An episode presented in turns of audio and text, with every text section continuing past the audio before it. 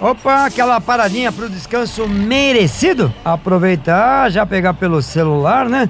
E nos acompanhar no nosso podcast. Que legal, né? O nosso podcast é onde a gente traz aí um monte de notícias através do giro dos nossos repórteres pelo Brasil afora. Traz aí informações de tudo quanto é tipo para você que transporta carga passageiro, independentemente do modal. Por isso que a gente tá por aqui hoje. E hoje tem mais para você. Oi, pessoal. Meu nome é Jaqueline Silva. Opa, tudo bom? Eu sou o Daniel Santana. Olá, pessoal. Eu sou a Paula Toco e este aqui é mais um Fazendo Rastros, o seu podcast semanal de notícias do transporte.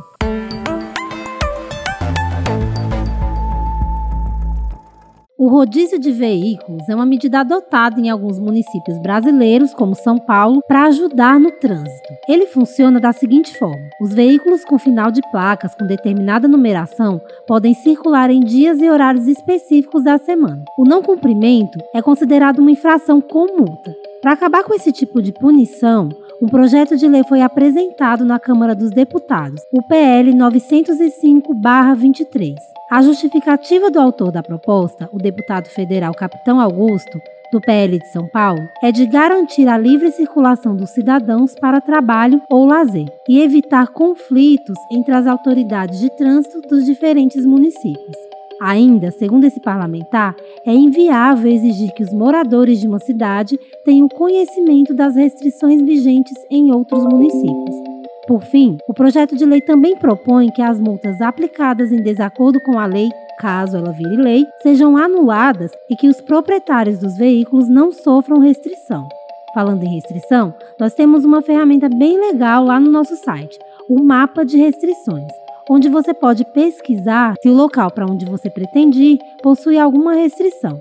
Consulta lá em www.penaestrada.com.br. E se esse podcast é importante para você se manter atualizado, aproveite e indique também para os amigos para que eles também se mantenham sempre dentro dos assuntos do trecho. Projeto de lei propõe agravar crime de saque de carga em caminhão tombado.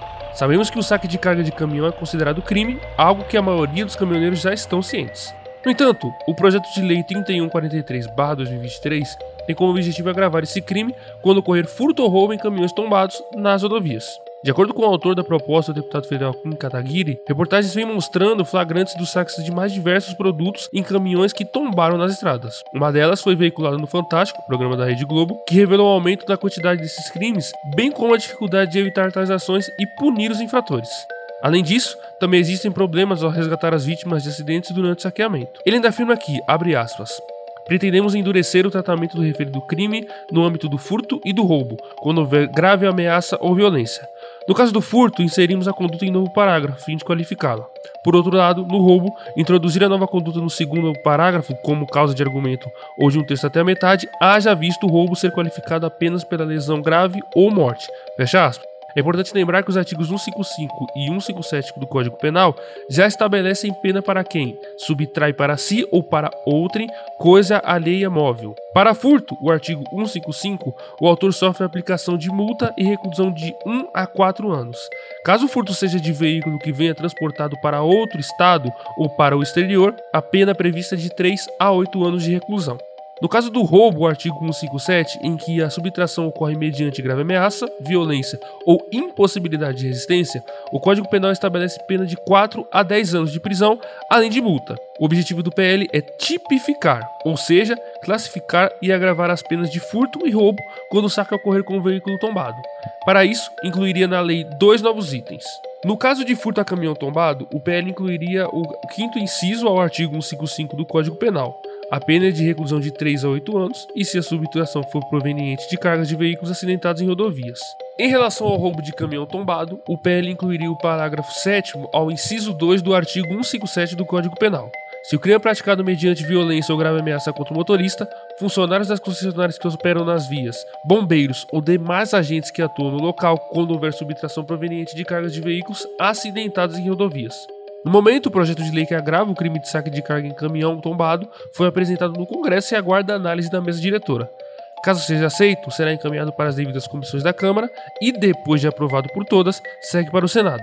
E se o texto for mantido, segue novamente para a sanção ou não da Presidência da República. Para mais informações, acessa lá penaestrada.com.br.